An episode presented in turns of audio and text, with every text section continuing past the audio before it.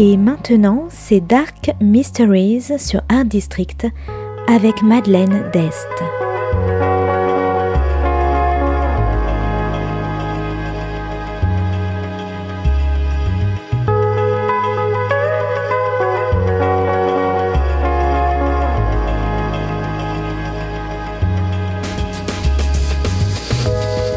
Welcome to Dark Mysteries, a book review show devoted to crime, mysteries, thrillers, and the dark side of human nature.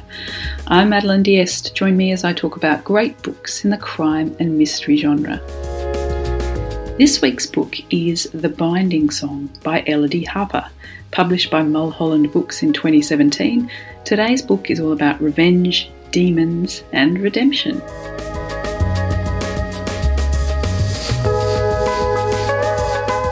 Janet Palmer has a new job as lead psychologist at Havergate Prison in remote rural Norwich. She's left her long term boyfriend behind to take up this great opportunity to advance her career, and she's super excited until she arrives. Her new home is damp and cold and uncomfortable, and the prison is just as bad.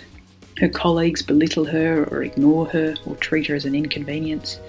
And there's no information left on the therapy sessions of the sex offender program from her predecessor. In fact, all of his notes seem to be missing, and none of Janet's colleagues will help or explain what happened to him. The chief warden is more concerned about key performance targets than people and demands she continues the program with or without any background.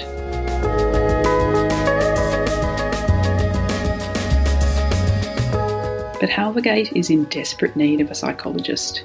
In the past few months, six of the sex offenders have committed suicide, and some claim it is the fault of a white visitor.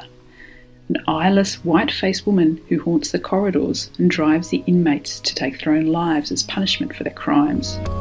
Janet is determined to make a difference, despite her colleagues and the prisoners, and she is driven by her own past to uncover the truth behind the white visitor before any more patients die under her watch.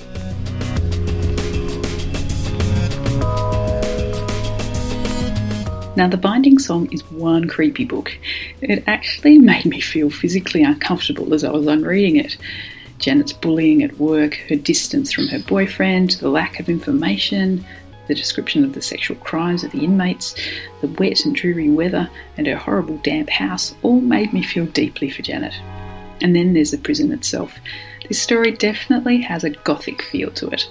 The prison with its imposing walls and gates, and the ghost or the white visitor who haunts the guilty inmates. Janet as a character is complex, determined, and self sufficient. In fact, I'd call her pig headed. When she finally makes a few allies at Havergate, she doesn't always take the help when it's offered to her. The mystery of the white visitor becomes her own quest, a riddle which she must solve all by herself. She's convinced that she's the only one who's capable of ridding Havergate of the white visitor, especially when parallels are drawn with the murder of her own twin sister. The crimes of the inmates are, of course, disgusting, which puts an interesting spin on how the reader might feel when they suicide. Should you have empathy for someone who never admitted their crimes? And then there's one particularly awful inmate Michael Donovan, a classic psychopath, intelligent, creepy, and unfortunately extremely good looking. He's able to twist the conversation to his benefit and undermine Janet every time. It makes me shudder even thinking about him.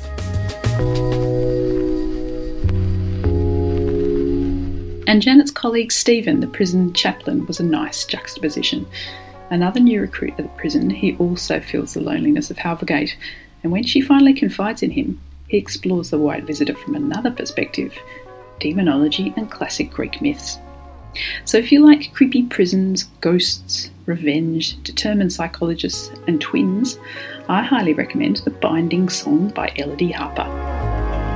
Thanks for listening to Dark Mysteries. If you have any feedback or want to say hello, you can contact me at Art District Radio by email at mde at artdistrict-radio.com. Or if you'd like to listen to past reviews, please go to artdistrictradio.com forward slash podcasts. And until next time, happy reading.